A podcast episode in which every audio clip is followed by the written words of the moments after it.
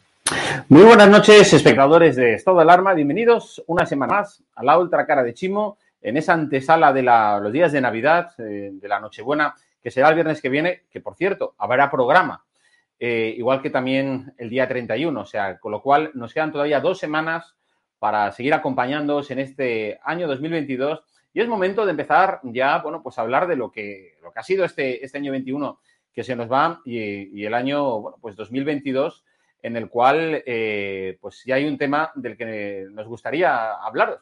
Pues resulta que vosotros ya conocéis esa campaña de catalanización de la sociedad valenciana a la que nos está sometiendo el gobierno del tripartito del Titanic.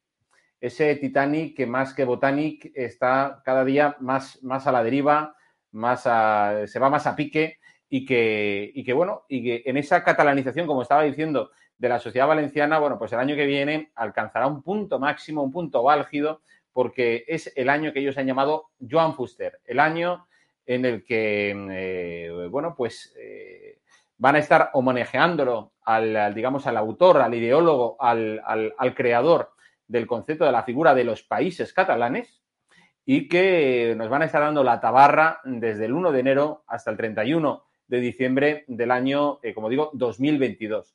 ¿Os podéis imaginar lo que es a Puig, a Oltra, a compañía? Bueno, pues con, llenándose la boca hablando de, Joan Fuster. Lo cierto es que ellos, eh, la izquierda, eh, pues como es tradicional en ella, lo que le encanta es crear división, crear polémicas, que la, que, la calle, ¿no? Es decir, eh, se tensione. Porque, bueno, pues eso es lo que puede llevar a la movilización de los suyos. Sobre todo si hay un adelanto, un adelanto electoral después de ver lo que van a, van a hacer presumiblemente tanto Andalucía como Castilla y León, que también Sánchez le indique a Puig que apriete el botón de esa convocatoria electoral.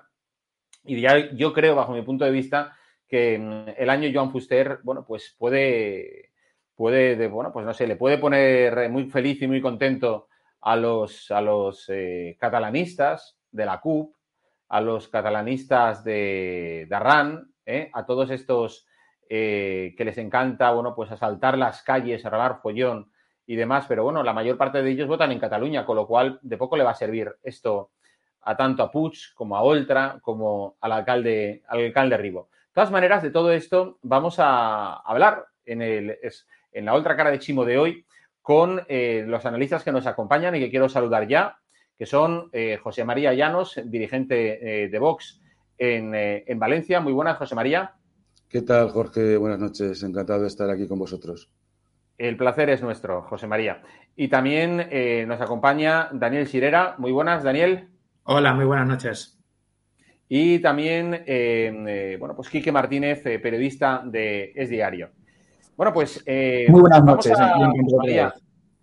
Muy buenas, Quique. Eh, José María, vamos a. Me gustaría empezar contigo, ¿no? Es decir, que nos dijeras, eh, porque este año 2021 hemos visto cómo la comunidad valenciana, el gobierno de Puig, gobierno socialcomunista de Puig y de Mónica Oltra y de Podemos, pues han empezado a dar una vuelta de tuerca para que la sociedad valenciana esté cada vez más catalanizada. el cambio, por ejemplo, que ya se introdujo en el currículum educativo, con el 25%, eso del 25% de Cataluña es una cosa que es una realidad también aquí. Aquí de momento el castellano se sigue impartiendo en muchos sitios, en otros, eh, digamos ya, sobre todo en el sur de Alicante, ha habido diferentes protestas de, padres, de alumnos y demás, pero estos están en la misma, en la misma senda, ¿verdad? Que, los independentistas, que la izquierda catalana estaba hace 10 y 15 años, ¿verdad? Efectivamente, Jorge, y además eh, eh, ahora ya van a pasos agigantados, ahora no, ahora no lo ocultan de ninguna manera, ¿no? Yo recuerdo siempre cómo, creo que fue por el 2015, una, una especie, y por ahí circula ese vídeo, ¿no? Que se puede recuperar, una especie de convención que hubo en Perpiñán a la que asistió la señora Oltra. Eh, y allí en aquel momento decía que había que ser más sutiles, que había que ir poco a poco, porque esto de los países catalanes, esto del país valenciano, eso en la comunidad valenciana no se podía entender todavía, ¿no? Entonces han ido de una forma mucho más sutil, pero ahora que ven, yo creo y espero y confío en que están viendo que se les acaba el tiempo, pues eh, van a, pasar a pasos agigantados, a saco, podríamos decir coloquialmente. ¿no? Lo cierto es que eh, el ataque del catalanismo es brutal en los colegios. Eh, Marzá es el conseller con más sentencias en contra que, que ha recibido ¿no? este consejo y desde luego están completamente desatados, están buscando las formas de, eh, bueno, pues catalanizar a nuestros niños, catalanizar nuestra sociedad. Además, se están infiltrando en todo aquello que, que, les puede dar rédito en ese camino, ¿no? Se han infiltrado en mundos que aquí en Valencia en concreto y en toda la comunidad valenciana, pues han sido han sido pertenecientes a la más, a la mayor identificación, a la, mayor identidad de la valencianía, como son, por ejemplo, las fallas, las hogueras, las, eh, las gallatas en Castellón, la Madalena, se están infiltrando en esto que es parte de nuestra identidad, precisamente para desde ahí ir destruyendo esa identidad plurisecular eh, y convertirnos pues en lo que pretenden, que es ser súbditos de esos falsos y vamos, de ese país de las maravillas, ¿no? De, ese, de esos países catalanes. Sí, sí. Eh, Dani, eh, tú que has estado muchísimos años y sigues yendo mucho por, por allí, por Barcelona, por Cataluña. Por cierto, este sábado hay una manifestación de los separatistas, de los enemigos eh, de España, de los que quieren, digamos, o han, o, han, ido alentando las protestas y, las, y el apedreamiento a la familia de este niño de Canet, ¿no? que cuyos padres quieren que estudie en castellano. Lo cierto es que mañana hay esas movilizaciones, como digo, en, Barcelona, apoyadas pues, bueno, pues, por la propia Generalitat, toda la izquierda va a estar ahí. Espero que, bueno, pues que, bueno, que, Illa, dirigente del Partido Socialista eh, de los catalanes, no aparezca por ahí, porque sería gravísimo, ¿verdad? Pero, pero bueno. No, no, pero vamos, comisiones y UGT sí que van a estar. Sí, Sí, lo que pasa es que yo creo que, Salvador Illa, que tonto no es, sabe perfectamente que no debe aparecer ahí. Otra cosa es que mira hacia otro lado o que, eh, no haga todo lo que tendría que hacer para defender eh, el derecho a ese niño a ser escolarizado con una hora más a la semana en castellano, que parece ser que es una gran, es algo terrible, algo que no es, intolerable. Yo solo quiero poneros un dato para, para hablar de los socialistas y dejarlo y cambiar a otro tema. Em, cuando un presidente de la Generalitat de Cataluña fue socialista, las acciones lingüísticas por rotular los comercios en, castellano se incrementaron en un 400%. Es decir, cuando después de, Jordi Pujol y Artur Mas, que ya sabemos, pues ya sabemos eh, cómo son, llega eh, un, miembro del gobierno socialista y lo que hace es eh, festival de sancionar a todos aquellos que tenían una tienda en la que ponía salida de emergencia en lugar de surtida de emergencia o eixida de emergencia. Es decir, lo que hizo fue peor que los nacionalistas, porque ellos necesitan demostrar que son más catalanes que nadie, no sé por qué tienen esa especie de complejo secular en el que cuando alguien quiere ser algo tiene que, pues, tiene que ser más que nadie y por tanto no, no, esperamos mucho de los socialistas. Además, eh, si volvemos al tema del niño de, Canet, hemos podido comprobar esta misma semana como un diputado del Partido Socialista de, de eso que llaman del País Valenciano, que además es alcalde de Chiribella, se ha encargado en redes sociales de decir que todo este follón está provocado porque el padre del niño eh, se ha empeñado en que su hijo haga una hora más en castellano eh, a la semana y que por tanto el responsable de todo este follón no es otro que el padre que simplemente está ejerciendo o tratando de ejercer un derecho constitucional. ¿no? Dicho esto. Sí, sí. No, no, termina, termina. No, no, dicho esto, eh, ¿qué va a pasar? Pues bueno, pues lo que pasa es que los nacionalistas y los que eh, creen que siendo pseudonacionalistas van a conseguir mayor rédito electoral en Cataluña, hacen lo que hacen. Y el problema que estamos teniendo ahora y que hace años que tenemos es que en la comunidad valenciana hay una parte de la política eh, valenciana, fundamentalmente de la izquierda valenciana, Partido Socialista y Compromís, que eh, desde mi punto de vista es gente acomplejada, es gente que no es capaz de valorar y de reconocer lo, grande que es ser y sentirse valenciano, que no, que yo creo que se acomplejan de las tradiciones, de la cultura, de la forma de ser de los valencianos, y les gustaría pues que, la comunidad valenciana fuera, fuera, fuera Cataluña. Yo, yo entiendo que eso es legítimo. Cada uno puede sentirse como quiera. Lo que es terrible es que esta gente estén gobernando y estén utilizando recursos públicos para que los valencianos dejemos de ser valencianos y abracemos la causa del nacionalismo catalán. Yo creo que esto se tiene que parar, se tiene que frenar, porque si no se, si no se frena, pasará lo que ya está pasando en la comunidad valenciana. Hay colegios en los que eh, es difícil eh, que los niños puedan estudiar en castellano. Estamos viendo cómo la voluntad de los miembros del, del gobierno del Botanic ya están planteándose la posibilidad de sancionar y de multar a aquellos comercios que no se dirijan en, valenciano o en catalán a los, a los eh, consumidores y, por tanto, estamos en una espiral peligrosa que, que, está empezando como empezó en Cataluña hace, hace unos años y que ya hemos visto cómo ha acabado. Sí, sí. No, precisamente, eh, vamos a ver, eh, Dani, hace, tú estabas diciendo lo de los socialistas, ¿no? Es decir, cómo los socialistas trata, bueno, han tratado, por ejemplo, en Cataluña, de ser más catalanistas ¿eh? en algún momento que, los propios separatistas a nivel de lengua, etcétera. Pero es que de eso ahora hablaremos, pero precisamente es Puig quien ha decidido suprimir los nombres en valenciano de todas las paradas, perdón, los nombres en castellano de todas las paradas de metro en la red eh, eh, del metro de Valencia y quitando, cargándose el nombre de la parada de la Marina Real Juan Carlos I, ¿eh? para llamarlo... Jorge, no hay, que, olvidar de dónde viene Chimo Puig. Chimo Puig siempre ha tenido una cierta inclinación hacia Cataluña, es decir, tiene una, en los últimos tiempos, meses, se ha reunido tres veces con Per Aragonés, porque le, mola, yo creo que le pone el hecho de, irse allí con, los independentistas, con los nacionalistas catalanes. Ya vimos cuando Chimo Puig llegó a la dirección del Partido Socialista del, País Valenciano, cómo rompió con toda la tradición del arte eh, de, que había eliminado lo de País Valencià del, nombre del partido, eran socialistas. Es decir, Chimo Puig ha recuperado todo ese discurso, eh, digamos, nacionalista eh, Chimo Puig se siente admirado por lo que hacen los nacionalistas catalanes, les imita, les apoya.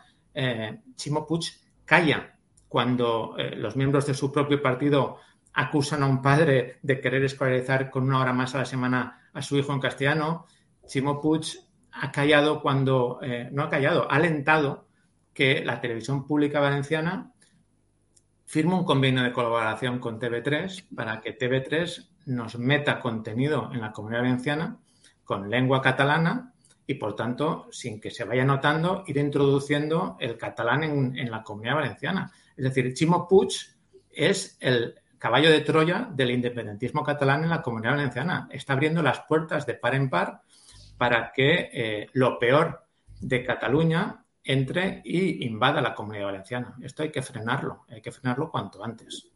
Sí, eh, Quique, eh, yo te quería preguntar esto, porque vosotros habéis informado también de esto, de que, bueno, en fin, el año que viene va a ser el año Fuster, el año del ideólogo de los países eh, catalanes. Eh, yo no sé si tú ya eres conocedor de alguno de los actos que tiene previsto eh, Puig, Oltra y, compañía, pero nos van a dar mucho la tabarra con esta historia, ¿verdad? Y por supuesto que nos van a, dar la tabarra. lo que sí que han anunciado es que toda la imagen corporativa de la Generalitat va a llevar la referencia a Jan Fuster, así que vamos a estar un año seguro que viendo eh, toda la cartelería de, oficial de, las instituciones, todas con la referencia a Jan Fuster, que es uno de los pensadores, para que la gente no lo sepa, de los países catalanes, fue un firme defensor en tierras valencianas de las teorías de los países catalanes. Lo que pasa es que eh, la figura de Fuster es una figura que se ha venido blanqueando bastante, no de ahora, sino desde los años 80. Eh, en los años 80, no olvidemos que los, en la transición, en los años 80, eh, gobernó el Partido Socialista con mayoría absoluta en la, mayoría de las instituciones de la comunidad valenciana y ya entonces Jan Fuster se introdujo, por ejemplo, de forma normal en los institutos como una figura a estudiar. Muchas calles de los municipios valencianos llevan el nombre de Jan Fuster. Eh, muchos institutos o colegios llevan el propio nombre de Jan Fuster. Y mucha gente escucha su nombre y se cree que es un, pensador o un, intelectual valenciano más.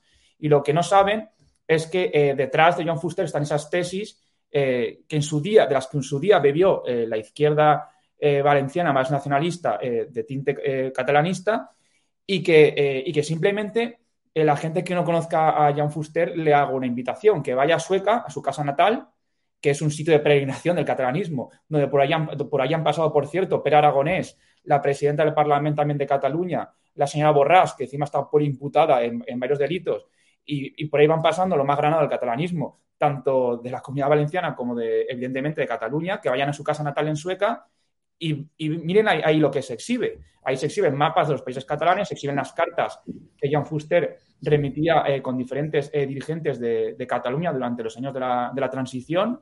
Entonces, eh, es que no hay nada que ocultar con, este, con, el pensamiento de Jan Fuster, es simplemente informarse un poquito.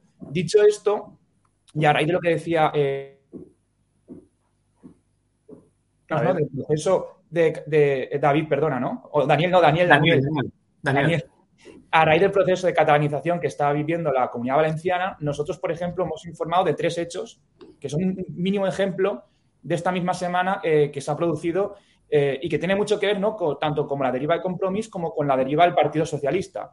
Eh, primero, por parte de Compromís, esa, esa oficina que, querían, que querían crear de denuncias lingüísticas que por suerte eh, tumbó el TSJ de la Comunidad Valenciana y luego ha ratificado el Supremo, que fue tumbado a raíz de una denuncia del Partido Popular. Luego, eh, una nueva ocurrencia del señor Marzá, que es hacer un listado de entidades buenas y entidades malas, eh, en la que está hecho a propósito para vetar las ayudas a entidades valencianistas como los RADPENAT o la Real Academia de Cultura Valenciana, que defienden una normativa propia valenciana, el señor Marzá quiere hacer un listado de entidades buenas y entidades malas, donde, por cierto, no quedarían vetadas aquellas que sí defienden los países catalanes la unidad de la lengua. Esa es la segunda. Y la tercera ocurrencia, es solo de esta misma semana, para que nos hagamos una idea, es una ocurrencia del Partido Socialista en el municipio de Massamagrey, donde, por ejemplo, ha hecho un concurso de postales navideñas infantil donde se veta la participación a aquellos alumnos que escriban una postal en castellano. Solo se admiten participaciones de, alumnos que escriban en valenciano. Yo cuando leí esta noticia, que me la pasaron varios miembros del partido de Masama Grey, yo enseguida pensé, esto es un ayuntamiento de compromiso. De compromiso, nada, es un ayuntamiento donde gobierna el Partido Socialista con mayoría. Para que veamos que a veces, como decía Daniel Sirera, el, el Partido Socialista pretende ser más papista que el Papa y se deja llevar por esas pulsiones catalanistas o nacionalistas para contentar a ese sector que ellos piensan que, no sé, que tienen que contentar o algo. Sí, sí, no, la verdad que ese sentido es, eh, es tremendo. José María, de hecho vosotros en, desde Vox habéis estado denunciando constantemente ese reguero de subvenciones a organizaciones eh, pancatalanistas, organizaciones que se dedican a promover los países catalanes. Por ejemplo, recientemente también hemos conocido cómo la televisión, el Telepuch, el, el, Apunt, se está dedicando a, fomentar a través de una campaña de publicidad la, publicidad de juguetes. O sea, es que esto yo no sé qué les ha pasado a todos por la Navidad con el tema de los juguetes. Empezó Garzón y ahora se han vuelto todos, han enloquecido todos con este tema y pidiendo las campañas de, publicidad de juguetes en Navidad en catalán. Esto, esto ya es, un, es el colmo, ¿no, José María?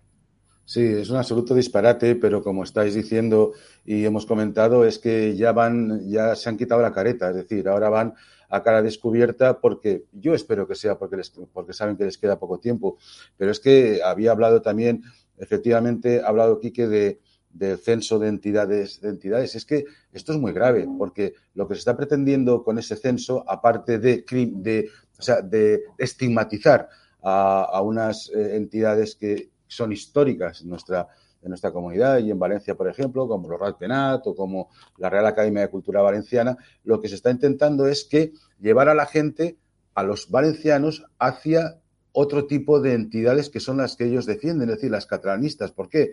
Pues porque ese censo se está preparando, ahora está en fase de exposición pública y, por cierto, la Real Academia de Cultura Valenciana ha presentado unas observaciones sobre esta, eh, eh, en, este expediente, pero lo que se está intentando es que eh, las deducciones por donaciones que se hacen a entidades culturales en el IRPF, que los que no fomenten el valenciano catalán, es decir, el que ellos quieren imponer, pues no podrán entrar. Es decir, eh, los ciudadanos que quieran hacer donaciones a la Real Academia de Cultura Valenciana no tendrán deducciones en el IRPF, en la parte, en la parte autonómica, porque el señor Marzá y el señor Puig han decidido que tienen que estar estigmatizados, ¿no? Y tienen que estar fuera. Nosotros, efectivamente, hemos denunciado en las Cortes todos los días, todas las semanas, todos los meses, en los dos años y medio que llevamos, este chorreo de dinero, millones ya en los últimos siete años que están gobernando, hacia entidades pancatalanistas, pero además entidades pancatalanistas que no olvidemos, por ejemplo, que el Instituto de Estudios Baleares o, la eh, plataforma, plataforma perdón, Plataforma para la Lengua o Acción Cultural del País Valencià están hermanadas incluso con esa AVL valenciana, es decir, con la Academia Valenciana de la Lengua, que por desgracia blindó el Partido Popular en la reforma de 2006 del Estatuto de Autonomía y que ha entrado en el juego del catalanismo y de la catalanización de nuestra tierra, ¿no? Por tanto, evidentemente nosotros denunciamos todo eso y eh, estamos diciendo todos los días en las Cortes que así no, que por ahí no se puede ir, que el dinero de los valencianos tiene que, tiene que ir a parar, evidentemente, a los valencianos, ¿no? No puede ir a las entidades catalanistas que lo que quieren es acabar y desvirtuar lo que es nuestra historia, nuestra cultura y nuestra tradición propia.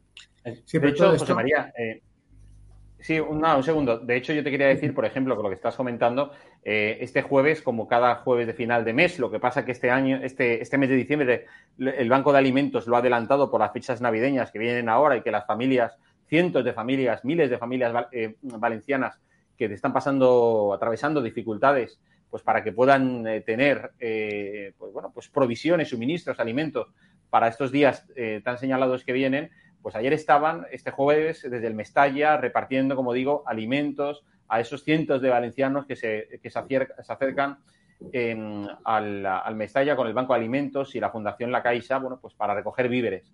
Y es Mm, enormemente, eh, ya no injusto, sino además eh, vergonzoso, el hecho de que la Generalitat, el Ayuntamiento de Valencia, estén eh, manteniendo a todas estas organizaciones mientras haya estos cientos de valencianos, miles, que están atravesando dificultades y, ojo, que el Banco de Alimentos, no olvidemos que fue, lo fue una de las primeras iniciativas que se, que se quitó de encima arriba cuando llegó a la alcaldía en el año 2015. Efectivamente, eso te iba a comentar.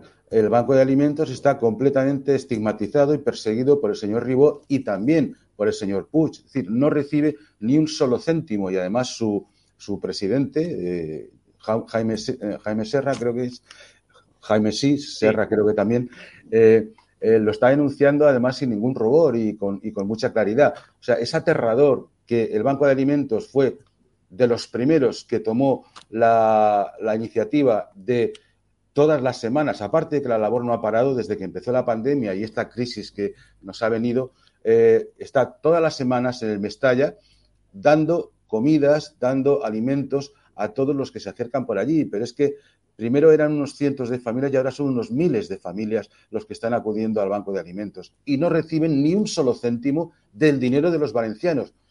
Tan solidarios que somos, tanto que miramos por los demás, pero desde luego quien tiene que gestionar ese dinero, que es Puig y que es el señor Ribó, desde luego lo gestionan bien hacia los suyos, ¿no? Sí. Eh, Dani, tú querías decir algo de lo que estábamos hablando, ¿no? De... Estábamos hablando de, todo este dinero que se da a entidades pancatalanistas y, y, pro, nacionalista catalana, ¿no? Y, no, hay que olvidar que esto forma parte de, de un proyecto de ingeniería social lógicamente, que, la izquierda eh, siempre pone en marcha y que intentan poner en marcha. Ya, ya lo vi en Cataluña, ya lo vimos en Cataluña y ahora en Valencia lleva, lleva meses, lleva años en esta misma dirección. Eh, lo que pretende la izquierda valenciana es potenciar una serie de entidades eh, con las que, lógicamente, no tienen nada que ver la alternativa de gobierno, que en este caso es el Partido Popular, y por tanto eh, la izquierda para tratar de blindarse, para tratar de convencer a muchos valencianos de que lo que es bueno es lo que ellos dicen, crean un entramado social en el que muchos de los que están al frente de estas entidades es gente pues, del Partido Socialista o de Compromís, a los cuales se les riega con abundante dinero público para que puedan desarrollar actividades, campañas, para que puedan salir muchos medios de comunicación, de tal manera que se hagan muy conocidos, muy famosos. Entonces, cuando llegan elecciones, estas entidades recomiendan el voto, critican al Partido Popular, eh, aplauden lo que hace Chimo Puig, aplauden lo que hace Mónica Oltra, intentando, creen ellos, que los valencianos, eh, que ellos creen, desde mi punto de vista, creen que es una gente aborregada, que porque eh, este tipo de entidades les diga que hay que votar a Puig o hay que votar a Oltra, porque si no llega a la derecha y nos va a quitar el mundo mundial, eh, se creen que los valencianos somos tontos. Y yo creo que eh, los valencianos, si algo no tienen, es especialmente ser tontos. Yo creo que se están dando cuenta perfectamente de cuál es la estrategia de Chimo Puig, de Mónica Oltra. Saben perfectamente que ahora mismo el gobierno valenciano está más pendiente de, de salvar los trastos y, por tanto, de regar con mucho dinero público a los medios y a las entidades afines eh, hemos visto como ahora mismo la Generalitat ha, hecho un reparto de subvenciones para medios de comunicación en el que, o curiosamente, el, gordo le ha tocado a las empresas de comunicación del hermano de Chimo Puig, por algo será. Y por tanto, yo creo que lo que este panorama, sinceramente, lo que yo creo que demuestra es que el, el está viendo el final de ciclo y está intentando por todos medios eh, amarrarse porque saben que por un diputado pueden perder el gobierno de la Generalitat eh, Valenciana. Y yo espero que eh, lo pierdan y yo espero que, aquí tengo a, José María Llanos, espero que Vox también esté a la altura de las circunstancias y por tanto pueda contribuir al cambio que yo creo que sin duda representa Carlos Mazón y el Partido Popular. Sí, eh, de hecho, vamos a ver, Quique, eh, ¿tú crees de verdad que una celebración como el Joan Fuster, sacar todo ese radicalismo catalán que lleva el Botanic en, sus entrañas, le beneficia electoralmente? Eso, bueno, pues a lo mejor la gente al final no vive del recuerdo de Joan Fuster, la gente vive, pues bueno, desde las telarañas o no que tengan en su bolsillo. Eh, y, esto, y, a ver, en tiempos de vacas gordas, ¿no? En tiempos bollantes, pues bueno, pues esto a, los progres, pues les puede poner, ¿no? Eso de, guau, Joan Fuster, tal. Pero ahora la gente yo creo que está más pendiente de su trabajo, de su estabilidad familiar, de que sus hijos, eh, bueno, pues se inserten en el mercado laboral, de, que la empresa eh, pueda aguantar de aquí a final del año 2022. Em, eh, tú, esto todo, este, este giro, como estaba diciendo José María, ya nos hacia, digamos, ya mm, a no esconderse, ¿no? Es decir, a enseñar por completo eh, las, dos, las dos patas, ¿tú qué crees que, obedece, eh, Quique? Pues mira, yo te voy a responder y sinceramente, y, a lo mejor es un poco drástico, pero es así. Yo creo que no, les beneficia, pero tampoco les perjudica. Y en esto, eh, em, vamos, de alguna forma coincido con, con Daniel en que existe un proyecto de ingeniería mucho más sofisticado que el que, por ejemplo, tenían en los años 80. En los años 80, el Partido Socialista gobernó la Comunidad Valenciana eh, y también había catalanismo. Pero en los años 80 el catalanismo era como más descarnado, ¿no? Eh, era muy habitual pues, escucharles hablar de, vamos, de los países catalans, era muy habitual que sacaran a cuatribarrada, era muy habitual que, escucha, que hablaran del catalán y no del valenciano. En cambio, yo creo que ahora eso se ha refinado mucho.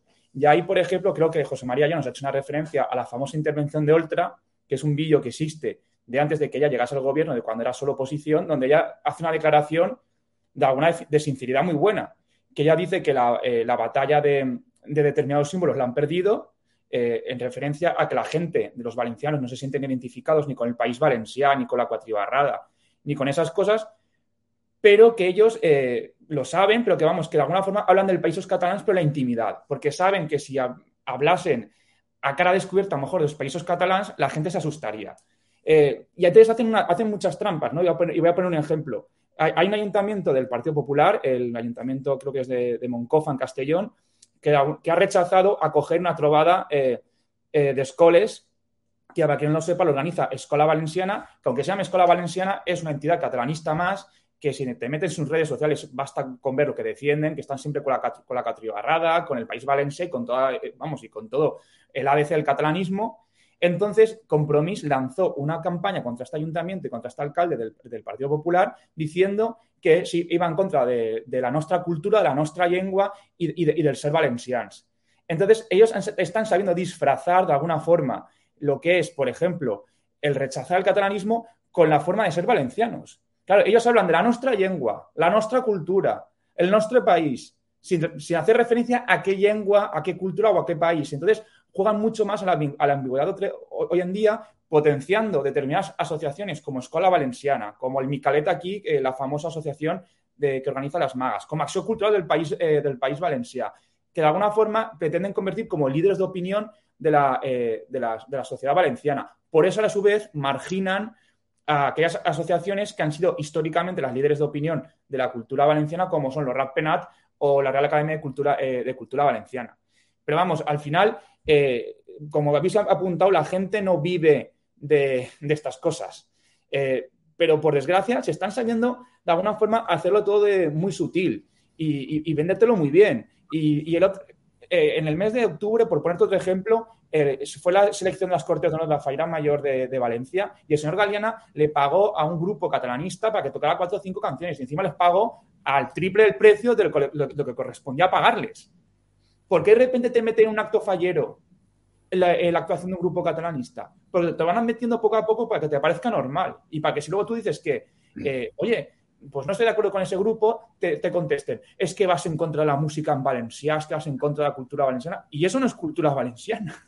Entonces yo creo que, que por desgracia, o paramos esto y decimos las cosas como son, como decir, mira, Jan, eh, no, perdona, Joan Fuster era un pensador catalanista, defendía los países catalanes y defendía esto, esto y esto, y lo mostramos o por desgracia las generaciones futuras se van a ver en una especie como de, vamos, de limbo, que no van a saber diferenciar qué es lo valenciano y qué no es lo valenciano.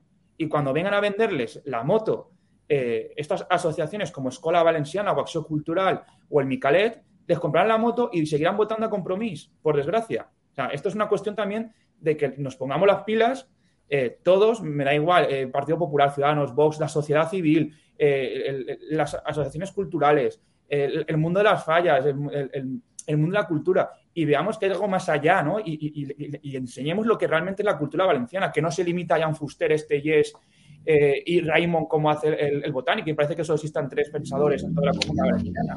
Que hay más, hay más cultura, hay más cosas. Eh, que, Valencia no nace con Jan Fuster, que ya existía con Jan Martorell, con el Tian Leblanc, con el Ausias, con Ausias Marx, que también existen, eh, vamos, escritores como como Blasco Ibáñez o como Miguel Hernández, que ellos mismos marginan, pese a ser de izquierdas, porque escribían en castellano y eran valencianistas. No, nunca, nunca escucharéis a Neder Botanic defender a Miguel Hernández o a Blasco Ibáñez, cuando eran gente de izquierdas y republicanos. ¿Por qué? Porque Blasco Ibáñez tenía un pensamiento valencianista y escribía en castellano. No le han dedicado ningún homenaje a Blasco Ibáñez, por ejemplo. Y a Miguel Hernández de vez en cuando, pero también lo tiene ahí como un poco aparcado, para que nos veamos una idea de cómo es su ingeniería social, ¿no?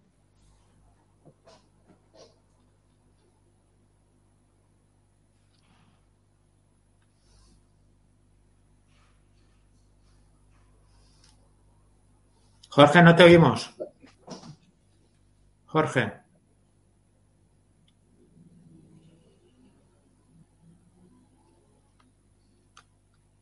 Bueno, son las cosas del directo. Eh, a mí se me oía. Vamos, sí, se te oía perfectamente. Adiós, no, yo estaba hablando y como no me cortaba. ¿Ahora me oís? No, no, a ti se te oía bien. Ahora te ¿Me oímos. oís ahora? ¿Ahora me oís? Ahora sí. Sí, sí. Ah, pues eh, no sé, habrá habido algún problema aquí técnico, pero bueno, eh, nada, se- os quería decir, Ahí. Sí, sí, no, yo estaba diciendo que la gente no sabe, no recordará, sobre todo los más jóvenes, pero Joan Fuster, de joven, era carlista y falangista, ¿eh? Sí, exacto. Pero buscas en Google y te sale el carnet de falangista, Jan Fuster. Entonces, a mí me hace mucha gracia que cuando aplican la memoria histórica, y a veces les digo, pues habría que retirar todas las calles que ellos han dedicado a Jan Fuster, porque claro, era falangista, ¿no? O sea, aquí, si nos ponemos aquí a la memoria histórica, lo aplicamos para todos. Yo tengo que deciros una cosa que, que tengo comprobada, ¿eh? porque eh, es verdad que hay mucha gente acomplejada, gente que no está segura de sí misma, que eh, necesita dar un salto mm, mortal eh, para demostrar que es más, en este caso, pues Joan Fuster, más, más ca- catalanista que nadie. O yo, por ejemplo, yo recuerdo el abuelo de, de, Carles Aragonés, del presidente de la Generalitat Valenciana, fue uno de los fundadores de Alianza Popular en Cataluña. Entonces, eh, hay gente que tiene mala conciencia, que, no es capaz de asumir de dónde viene ni quién es, y por tanto, eh, la mayoría de gente que en Cataluña es independentista o que en la comunidad valenciana es nacionalista catalán, es gente que no lo, que, que no, históricamente no lo son, pero que creen, que creen que siéndolo serán, serán gente guay. Y en Valencia parece que, eh, que sea, pues, oye, yo soy catalanista, pues ya soy moderno, ya soy guay, ya puedo ir por el mundo, ya me darán algún carguito en la Generalitat porque yo soy, o alguna subvención. Y esto se tiene que acabar. Es decir, la, gente, cada uno puede ser lo que quiera. Puede ser de izquierdas, de derechas, de centro, catalanista, eh, vale, puede ser lo que sea, pero lo que no puede ser es que desde el gobierno de la Generalitat Valenciana se esté en medio de una operación para transformar a, Valencia y a la comunidad valenciana. Es decir, los valencianos somos como somos y nos gusta ser valencianos y por tanto que no venga nadie a decirnos cómo debemos pensar, en qué lengua debemos hablar, eh, cómo debemos escribir, si Ishida, si Surtida, si hemos de- es decir, ba- basta ya, basta ya, dejadnos en paz, sacar vuestras manos de, de- del día a día de los valencianos, que bastantes problemas tienen todos para llegar a final de mes, para poder, como decías antes, pagar el colegio de sus hijos, para... Vamos a hacer lo que se tiene que hacer. Bajemos impuestos, ayudemos a que los padres puedan elegir la educación de sus hijos. Vamos a de una vez hacer un gobierno normal para todos. Eso es lo que yo creo que ahora mismo los valencianos quieren. Y que siga Puig con sus socios y con sus derias y con sus reuniones con Aragonés y con su TV3 y, y- y ellos a lo suyo y los valencianos a lo nuestro, a echarlos cuanto antes del gobierno y hacer un gobierno de verdad que gobierne para todo el mundo, piense lo que piense. Fijaos, fijaos cómo dominan, cómo dominan la propaganda. Son unos artistas. La izquierda siempre ha sido eh, perfectamente conocedora de, de- de cómo manipular de cómo manipular todo, ¿no? Y además también con la manipulación del lenguaje. Es decir, eh, por ejemplo, en, la- en las campañas de la Generalitat, pues utilizando el Tocha una veu, ¿no? El Tocha una veu forma parte del himno regional de la comunidad valenciana y ellos lo utilizan cuando odian ese himno y porque odian todo lo valenciano y sin embargo utilizan el Tocha una veu, ¿no? que forma parte de nuestro himno. Por otra parte, cuando les llevas la contraria, es decir, cuando tú les estás diciendo lo que, mm, lo que no les gusta, es decir, que son unos eh, súbditos catalanes que quieren vender al pueblo valenciano a un imperialismo inexistente, pues entonces te llaman españolista, es decir, para ellos solo está el blanco y el negro. Si tú estás contra el nacionalismo catalán en Valencia, resulta que tú eres españolista, no eres valenciano cuando evidentemente esa es, una mentira total, ¿no? Y eso nos, nos, lo dicen a Vox en muchas ocasiones. Nosotros somos valencianos españoles como somos todos los valencianos, porque es que además nunca a ningún valenciano, nunca ningún valenciano ha cuestionado, ha puesto en cuestión nunca, absolutamente nunca, su condición de español, pero con todo el orgullo de ser valenciano. Y luego, por ejemplo, también eh, estaba pensando en... Eh, hablando de la manipulación de todo, eh, lo que nos hemos enterado, que en Apun, una televisión que no ve nadie, eh, pues ahora vuelven a retransmitir la misa, la misa todos los días. ¿Por qué? Pues porque solamente se veía Apun, solamente tenía un share eh, aceptable de audiencia con la misa de todos los días, ¿no? Por tanto, es decir, y, intentando pues buscar colectivos, buscar gente que diga, bueno, pues ves, no son tan malos, son buena gente, quieren hacer bien las cosas por todos. No, lo que están haciendo es coger la máquina, la tragaperras electoral y ver hacia dónde tienen que tirar, utilizando el lenguaje, utilizando la propaganda, utilizando los sentimientos religiosos, utilizándolo todo, ¿no? Que es a lo que están acostumbrados a hacer. De hecho, eh, también hay una cosa que, es, llamativa, ¿no, José María? Eh, eh, Chimo Puig ha optado, bueno, como estaba diciendo antes eh, Dani Sirera, pues bueno, pues por verse tres veces con Aragonés.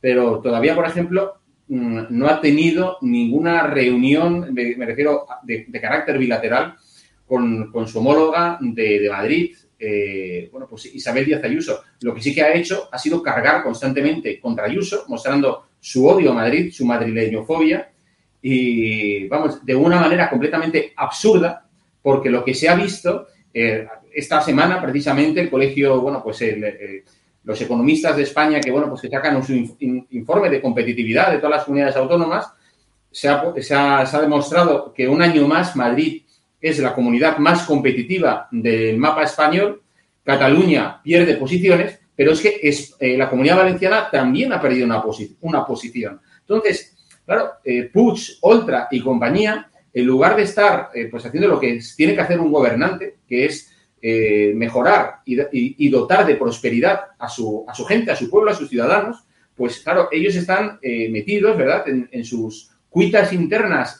contra, contra, bueno, pues contra el Partido Popular, contra, contra Vox, etcétera, en lugar de pensar en el bien de la ciudadanía. Y eso es un, es un dato, como digo, que no, que no ha tenido una trascendencia porque los medios han puesto el foco en Madrid y Cataluña pero que la comunidad valenciana pierda una posición en el índice de competitividad de toda España es significativo, ¿eh? Es absolutamente vergonzoso. Es decir, lo que están haciendo eh, frente a Madrid desde el primer día es completamente eh, deplorable. Eh, fijaos que nada menos que quieren plantear, para los que nos escuchan, ¿no? el dumping fiscal. Es decir, que Madrid, una comunidad que está bien gestionada, que está la primera, que no hay ningún problema eh, vamos, al lado de, la crisis en la que nos han metido estos señores y no hay ninguna confrontación, resulta que les está haciendo competencia desleal porque bajan los impuestos y aún así las prestaciones, las prestaciones sociales están subiendo. En Madrid no hay barracones, en Madrid no hay barracones y aquí sigue habiendo alumnos en barracones. En Madrid se hizo Cendal que, lo, que intentaron destruirlo por arriba y por abajo y no lo han conseguido y es un ejemplo cuando aquí teníamos los hospitales voladores con los millones que costaron y, que ha habido que retirar y además que no tenía, no habían pasado ni las licencias de higiene, ¿no? Vamos, una absoluta, absoluta locura. Y, pero lo que pasa es que el señor Puig o no sabe o no quiere hacerlo, porque viven bien en la crispación, viven bien en la confrontación, porque solo a río revuelto parece que estos señores eh, pues ganan algo, ¿no? Y yo creo que este, este ambiente, este ambiente de enfrentamiento lo quieren mantener. Recordemos, ya lo dijo Zapatero, que es, fue el primer maestro ¿no? de todas estas cosas, ya lo dijo que a ellos les interesaba la crispación, porque entonces pueden hablar de buenos y malos y ellos, dominando los medios, con subvenciones a los colectivos, con el dinero de todos los valencianos, pueden aparecer como buenos y hacer malos a los demás, ¿no? a los que estamos eh, destapando sus vergüenzas. Yo, hay, hay algo, eh, Jorge, que, me sorprende mucho, ¿no? Y que ahora... Eh, José María de alguna manera estaba explicando, ¿no? Es decir, eh, que Chimo Puig eh, se pase el día metiendo el dedo en el ojo a, Isabel Díaz Ayuso no es más que una estrategia para intentar desactivar el efecto Mazón. Es decir, Puig lo que hace es eh, el PP valenciano, Carlos Mazón, pueda acceder a, la presidencia de la Generalitat yo, como no puedo hacerle oposición a él porque no está, gobierno, no está gobernando en, la, comunidad, voy a criticar el modelo PP, el modelo Ayuso, que es eh, el modelo que, tengo más fácilmente criticable. Y entonces, lo que él no dice, y yo creo que es bueno repetirlo cada día, ya sé que, a veces eh, es tedioso, pero que un valenciano que cobra eh, los valencianos que cobran menos renta pagan más impuestos que los madrileños con, la misma, con los mismos ingresos. Es decir, un valenciano que gana 16.000 euros al año paga en Valencia 70 euros más que, un, eh, que una persona que cobre eso en Madrid. Uno que cobre 20.000 euros en Valencia paga 117 euros más de impuestos que uno que vive en Madrid. Uno que gana 30.000 euros al año en Valencia paga 170 euros más de impuestos que uno que vive en Madrid. Y uno que gana 45.000 euros en Valencia paga 386 euros más que uno que vive en la Comunidad de Madrid. Esto por los que, eh, respecto a las rentas más, más bajas. Entonces, esto Chimo Puig intenta taparlo con un montón de demagogia diciendo que la Comunidad de Madrid, que no sé qué, que no sé cuánto es la Comunidad de Madrid, que ahora ha eliminado todos los impuestos porque es consciente de que sabe que el dinero, si está en el bolsillo de los ciudadanos, pueden consumir más, pueden comprar más. Si compran más, hay más gente que trabaja porque se necesita producir más. Si hay más gente que, trabaja y que produce, se compran más cosas, se pagan más impuestos, hay más gente. Esa es, esa es la fórmula de éxito. Lo que están haciendo es tapando su propia ineficacia, criticando a Madrid, mirando de reojo al Partido Popular de Mazón y, por tanto, eh, lo que hay que hacer es desenmascarar a Puig y decirle, deja ya de ser nacionalista, porque es muy nacionalista. O es de ser nacionalista o es de ser muy niño, ¿no? Es decir, los niños siempre la culpa es de la profe que le tiene manía o del examen que no sé qué. Y los nacionalistas son igual, la culpa la tiene Madrid, la culpa la tiene PP, eh, la culpa la tiene Aznar, la culpa la tiene. Siempre la culpa es de los demás. Y en este caso, Chimo Puig está ejerciendo, ya digo, o de niño o de nacionalista, culpando a Madrid de unos males que tiene la Comunidad Valenciana, falta de financiación, falta de infraestructuras, problemas estructurales brutales, y todo eso es por su, por su propia ineficacia, porque no ha hecho lo que tenía que hacer. Y lo fácil es Madrid nos roba, Madrid se lleva la pasta, Madrid tal. No, no, oiga, ejerza sus competencias, gobierne como Dios manda y cuando tenga que plantarse ante Sánchez, plántese, que es lo que los valencianos queremos. Sí, sí. Quique, eh, creo que, que Puig no tiene intención de ir para Madrid, eh, ¿no? De, tener algún encuentro con su homóloga madrileña y prefiere, bueno, pues ir mostrando a la mínima que puede un, pues eso, un, eh, cualquiera hacer cualquier gesto cualquier feo, cualquier gesto, como digo, de madrileñofobia. Sí.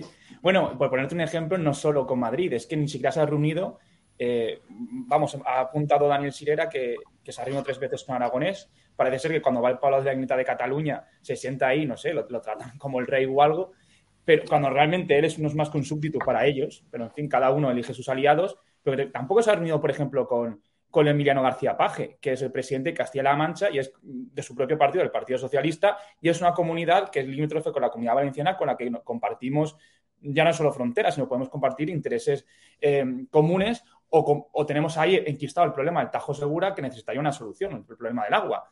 Pero vamos, el Chimo Puig ya no es que no solo se reúna con Ayuso, es que tampoco prefiere reunirse ni siquiera con los varones eh, eh, socialistas que, le puedan ser a él más incómodos. Él tiene una alianza muy clara, eh, que es la de, él dice la del Mediterráneo, pero vamos, no es el Mediterráneo porque al final siempre acaba siendo Cataluña y las Islas Baleares. Quedó muy claro en el último congreso del Partido Socialista de las Islas Baleares, cuando los pusieron a una mesa juntos a, a Chimo Puig con la presidenta de Baleares, también socialista, y con el señor Salvadorilla, el líder de los socialistas catalanes, y les preguntaban ahí abiertamente, la presentadora de ese acto, les preguntaba abiertamente por su opinión sobre los países catalanes. Y Chimo Puig en ningún momento, eh, ya no es que coja y se levante y se vaya, sino en ningún momento matiza la expresión a la presentadora o a los miembros del, Partido Socialista de Baleares y dice, oiga, mire, eh, llámeme de otra forma, yo no soy países catalanes ni país de nadie. Él está ahí tan tranquilamente, mirando a otro lado y respondiendo sus cosas de que es el dumping fiscal de Madrid, que si Madrid es malo, porque al final lo que busca eh, eh es un enemigo exterior.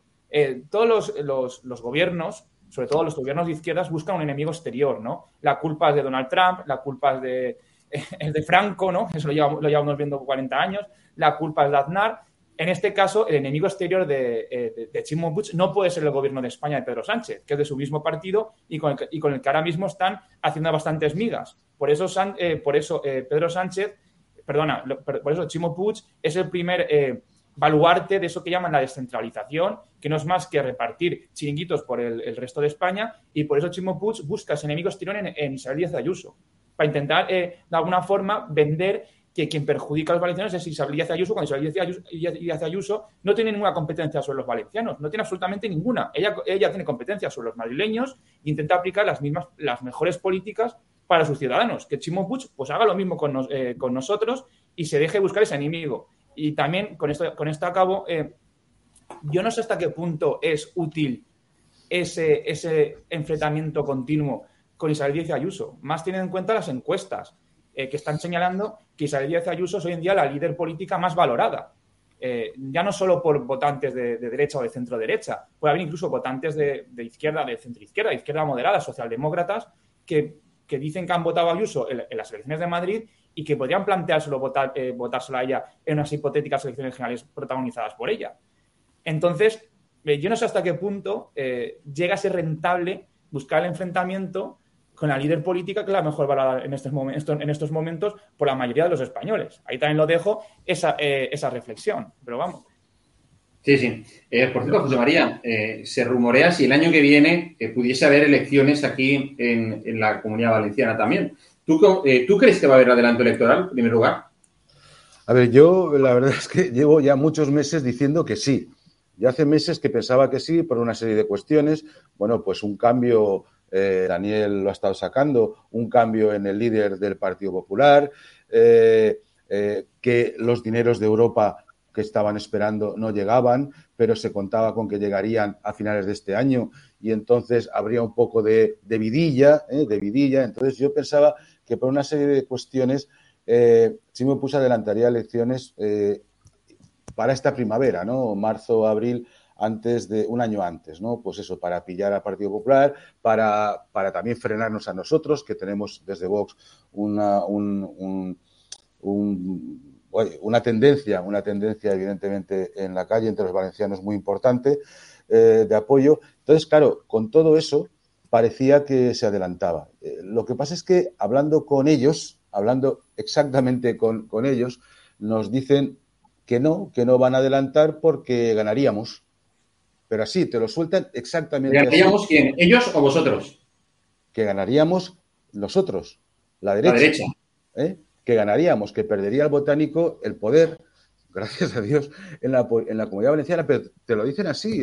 bueno, pues hace un mes, hace un mes me lo decía un digno representante del Partido Socialista Valenciano. Me decía, no, no, que va, no, no, no vamos a adelantar porque ganáis. Y lo sabemos. Entonces, claro, no lo sabes, ¿no? Yo lo que sí sé es que si Pedro Sánchez le dice a Puig que adelante las elecciones, al día siguiente están convocadas y desueltas las cámaras. Y a mí no me extrañaría de verdad, y además es que lo deseo, lo deseo muchísimo, porque es que si ellos saben que es perder o más perder, cuanto antes las convoquen será mejor para la sociedad valenciana, desde luego, porque así en esta ruina no podemos seguir. Vox, antes lo apuntaba Daniel, Vox estará a la altura de las circunstancias, no te quepa, no te quepa ninguna duda y si tenéis que y si el Partido Popular tiene que gobernar con nosotros, desde luego les llamaremos. ¿eh? Igual que si es. una de las cosas que quería preguntar, eh, José María. Em, hasta ahora, bueno, pues el, apoyo que Vox ha prestado a aquellos eh, gobiernos regionales donde ha estado, pues ya, ya, la derecha ha gobernado, por ejemplo, caso de Madrid, etcétera, han sido, bueno, pues apoyos pues para la investidura, apoyos pues para tema de presupuestos, etcétera. Pero vosotros, por ejemplo, de cara a las próximas elecciones autonómicas, que el, apoyo que, Vox se plantea eh, al PP, si pudiera ser, eh, si pudiera gobernarse, eh, implicaría, digamos, la entrada en el gobierno de Vox. Eso evidentemente no se puede decir, Jorge, sin saber los, números. No es lo mismo quedar primero, no es lo mismo quedar segundo, no es lo mismo que haya una diferencia importante de, escaños, ¿eh? De, resultado de un partido u otro, pero desde luego lo que sí que tenemos claro desde Vox es que este gobierno de la ruina, como ya, como ya propiciamos en el gobierno en Andalucía, y fijaos qué diferencia ¿no? entre aquel, aquel gobierno del cortijo y el que ahora hay, que dentro de sus eh, errores o fallos, desde luego, no es aquel que teníamos con Susana Díez. Entonces, eh, como te digo, lo que sí está clarísimo es que Vox va a propiciar el cambio de gobierno en la comunidad valenciana porque con esta ruina, con esta gente que quiere meterse no solo en nuestra economía, sino, incluso en nuestras casas, incluso en nuestras camas y cómo tenemos que pensar y cómo tenemos que vivir, desde luego no podemos continuar. Con Vox, desde luego, te aseguro que cambiarán las cosas. Oye, y Macarena Lona, que parece ser que al final va a ir por Andalucía, en el caso de que se convoquen y se adelanten las elecciones allí eh, también autonómicas, eh, desde luego es un verdadero revulsivo porque es una, mujer con una gran popularidad en Andalucía, en toda España, eh, para todos aquellos votantes de Vox, incluso de toda la derecha. ¿Vox necesitaría, tú crees, una especie, un perfil a lo Macarena Olona para cosechar un buen resultado? Yo creo que, como siempre, el representante de Vox eh, indiscutible es nuestro presidente Santiago Abascal. Ese lo conoce toda la sociedad española y, desde luego, todos los valencianos. ¿no? Y ya, eh, quién sea el candidato, desde luego, lo decidirá el Comité Nacional, que es quien tiene que decidirlo, eh, con Santiago Abascal a la cabeza. Y es cierto que hay personas más conocidas, es cierto que hay personas con más, digamos, proyección proyección política, mediática y con una gran labor, además, eh, y una gran experiencia que desde luego pueden tirar más que otros, ¿no? Pero al final lo que creo que está valorando la ciudadanía desde el primer momento que ha aparecido Vox en las instituciones ha sido nuestra coherencia. Es el mensaje. Las ideas las puede defender Macarena, ojalá viniera aquí, sería un lujazo, o las puede defender cualquier otra persona que desde luego crea en lo que es el mensaje de Vox, porque las ideas no van a cambiar, sea Macarena o sea cualquier otro el que se presente a las elecciones, ya sea aquí o en cualquier parte del territorio nacional. Y por cierto, eh, en, alguna encuesta o sondeo reciente interno que vosotros tengáis de la comunidad valenciana, ¿cuántos diputados os están dando esos estudios que habéis hecho? Nosotros, nosotros no hacemos encuestas, eh, sinceramente te lo digo. Es decir, eh, yo es que yo personalmente, José María Llanos, que estudió hace unos años técnicas de investigación social no se cree las encuestas, porque tú preguntas lo que quieres, haces el sesgo que quieres y luego la respuesta la que es. Las encuestas, de alguna manera, lo que hacen es marcar tendencias, si quieres decirlo de alguna manera, ¿no? Marcar tendencias, pero de verdad el verdadero pulso está en la calle. Y por lo que nos dicen otros, ¿eh? desde luego, más que doblamos más que doblamos la representación que tenemos en Valencia y podríamos hablar de más de 20, ¿no? Pero en todo caso, sea el resultado que sea, lo que nos importa es llegar a la ciudadanía y te puedo asegurar, pues el otro día, eh, un hombre con una moto, arriba Vox, o suerte, o ánimo, eso lo estamos viendo todos todos los días en las calles de Valencia, ¿no? En las calles de nuestros pueblos, cómo la gente nos anima. Eso está diciendo que la tendencia ha cambiado y podemos dar un buen gobierno a la comunidad valenciana. Sí, sí. Oye, Dani y Quique, yo también os quería preguntar, antes de despedirnos, el tema pitufeo, bueno, que no había ni caso, ni pitufos, ni pitufas, ni pitufines. Lo que había eran muchos gargameles, ¿no? Que, querían, bueno, pues meter el, zambombazo al Partido Popular, desprestigiar a Rita Barberá y a todo su equipo, que durante 25 años estuvo al frente de la alcaldía de Valencia, la alcaldesa de España, no lo olvidemos, eh, hemos conocido también el archivo de otra de las piezas, bueno, de la última que quedaba del caso Iván, que afectaba a Consuelo Ciscar, que ha quedado completamente archivado. Eh, pues, eh, y lo, bueno que es para esto es que para la izquierda se, le van cayendo los casos judiciales con el que, bueno, a la, izquierda y a todas sus antenas mediáticas, ¿no? Por las que hacían cada fin de semana, en la sexta noche y demás, programas dedicados al Partido Popular en la Comunidad Valenciana o en Valencia, Pitufeo, pues Iván y, compañía. Eh, eh, no sé, Daniel, me gustaría tener una reflexión tuya de lo que ha sido toda esta semana y, Quique, también la tuya. Pues, pues yo seré breve. Yo lo que sí que es cierto es que en la Comunidad Valenciana se utilizó desde hace ya 10 años como un instrumento eh, político de desgaste del adversario a través de ir dopado a elecciones Dopado me refiero a dopado de casos judiciales puestos denunciados sin base jurídica, como se ha ido demostrando, y por tanto lo que ha hecho la izquierda es utilizar la justicia en beneficio político propio, eh, criminalizando y, señalando a inocentes y destrozándoles la vida no solo política, sino también personal. Eh, lo hemos visto en, todos los casos que han ido siendo exculpados. Lo hemos visto con el caso de, Rita Barberá, lo hemos visto diez veces con, Francisco Camps, eh, lo estamos viendo día a día. Y ellos eh, llegaron al gobierno gracias a esas denuncias falsas, gracias a esa, a esa explosión mediática de supuestos casos de corrupción luego nunca comprobados y juzgados y, y, como se ha podido comprobar, eh, exonerados de cualquier responsabilidad penal.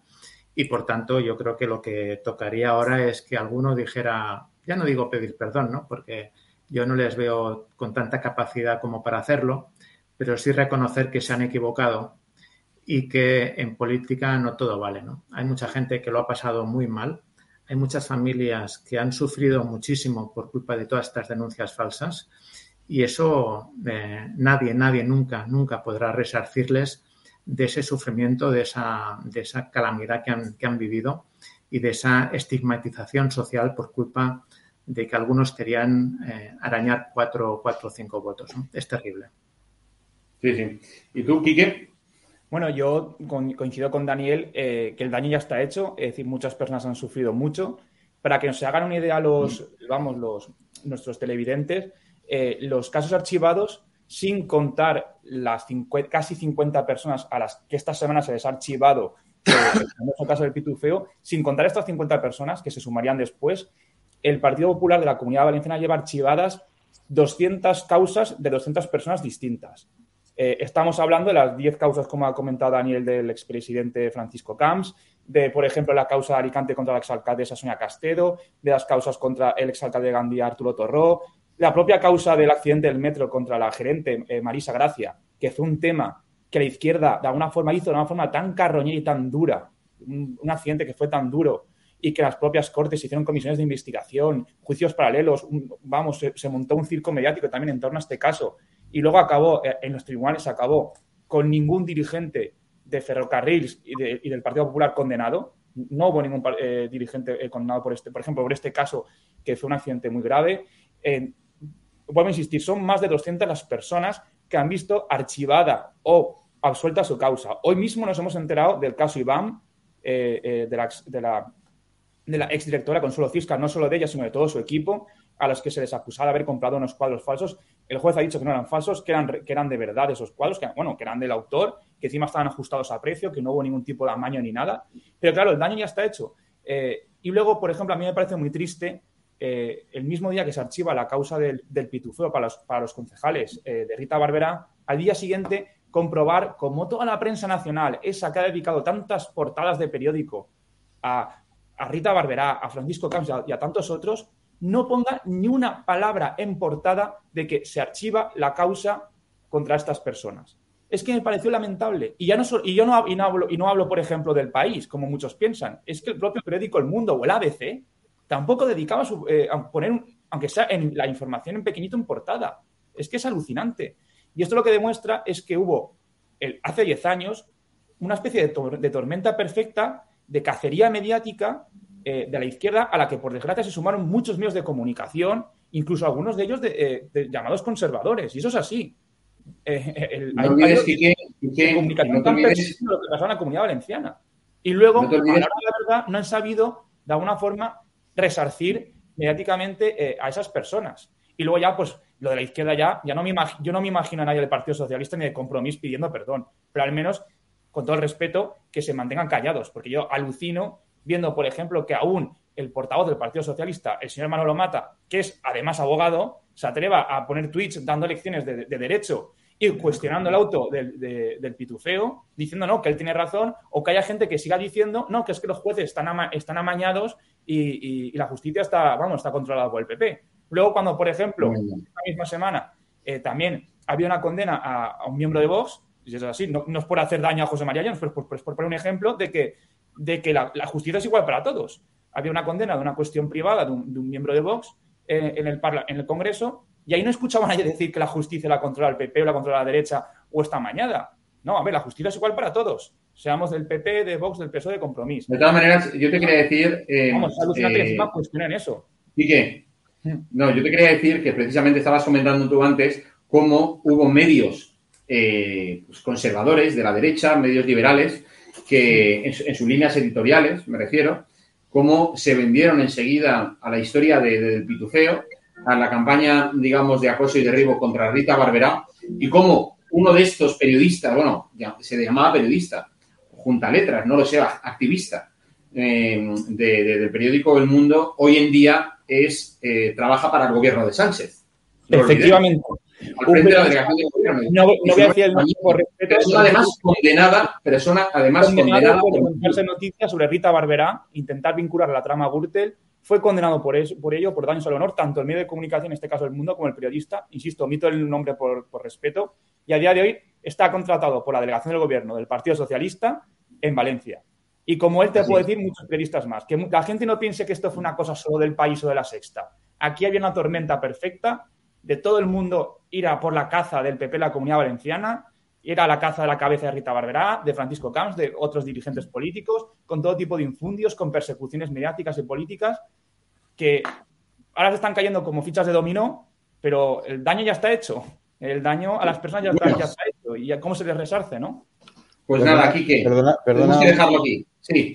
No, Jorge, un segundo. No, mm, por lo que decía Quique respecto de una persona de Vox, bueno, aclarar, efectivamente es así, pero aclarar que el camino judicial no se ha acabado todavía y en todo caso se trata, se trata de una condena de un asunto absolutamente privado. Absolutamente sí, por eso he dicho la personal. Y no tiene nada que ver con eh, lo que se supone que es la manipulación o el delito o el delito político que es el, que se acusaba del pitufeo, que evidentemente se ha hecho carne eh, eh, con personas y han destrozado vidas eh, y desde luego esto no se puede consentir, ¿no? Simplemente. Sí, yo solo, a ver, no he hecho mala. Digo que lo he puesto como ejemplo sí, sí, que la justicia actúa para todo el mundo y que en este caso no escucha a nadie de izquierdas decir que la justicia es injusta o que está manipulada. Tenemos que dejarlo, que estamos fuera, fuera de hora. Que no me lo toma mal José María Llanos, lo he puesto solo No, no, no, era por aclararlo para. Ha quedado claro, ha quedado, ha quedado claro. Oye, pues eh, Quique, eh, Dani, José María, muchísimas gracias por acompañarnos una semana más en, eh, en, estado de alarma, en la otra cara de Chimo. Y bueno, pues que celebréis en compañía de los vuestros, de vuestras familias, eh, una, vamos, la Navidad y que desde luego os cuidéis mucho y os cuidéis también todos los que estáis ahí viéndonos hoy porque son uno, la pandemia está como, como está, dando, dándolo todo, todo, lo mejor y peor que tiene, desde luego, y que, que, en fin, que tengáis feliz Navidad. Dani, eh, José María y Quique. Igualmente, feliz Navidad, un abrazo a todos. Bueno, pues aquí lo dejamos. Eh, como os estaba comentando, como os estaba comentando anteriormente, la semana que viene estaremos aquí para, para bueno, pues para traer, traeros otros temas de, actualidad que afectan a la comunidad valenciana y que desde luego tendremos que, seguir analizando en la otra cara de Chimo. Por mi parte nada más, me despido, que paséis un buen fin de semana y tengáis un feliz descanso, a pesar, por supuesto, como siempre, del eh, gobierno. Hasta luego.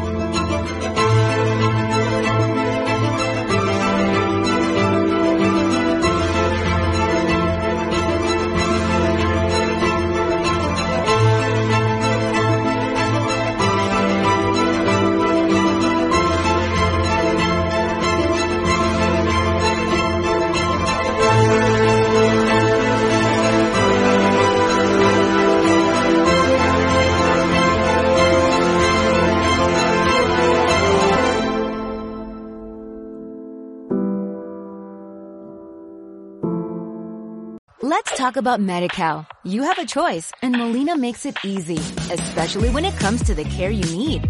So let's talk about you, about making your life easier, about extra help to manage your health. Let's talk about your needs now and for the future. Nobody knows MediCal better than Molina. It starts with a phone call. Call 866-420-5330 or visit meetmolinaca.com. Let's talk today.